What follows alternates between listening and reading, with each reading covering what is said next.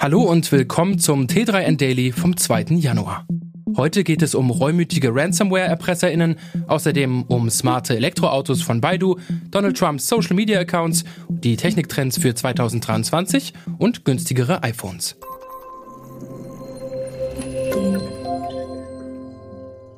Ein Kinderkrankenhaus hacken geht gar nicht.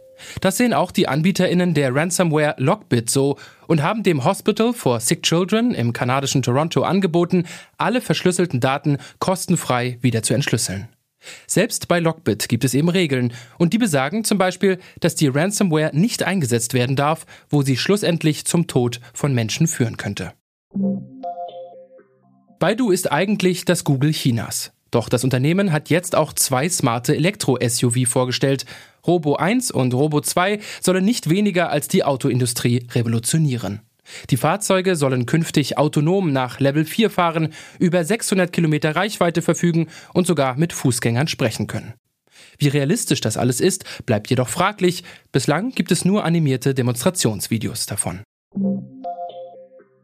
Noch in diesem Monat will Meta entscheiden, ob Donald Trump seine Accounts auf Facebook und Instagram zurückerhält. Doch selbst wenn die Antwort positiv für den ehemaligen US-Präsidenten ausfallen sollte, die Frage ist vielmehr, ob er seine Accounts zurückhaben möchte. Seinen Twitter-Account lässt er schließlich trotz Einladung von Elon Musk links liegen. Werner Vogels ist Amazons Technikchef, blickt aber regelmäßig über den E-Commerce-Tellerrand hinaus und erklärt auch in diesem Jahr, wohin die Reise seiner Meinung nach gehen wird. Neben offensichtlichen Kandidaten wie der Cloud soll sich auch in Gebieten wie der effizienteren Nutzung von Energie, im Sport und der Robotik viel tun.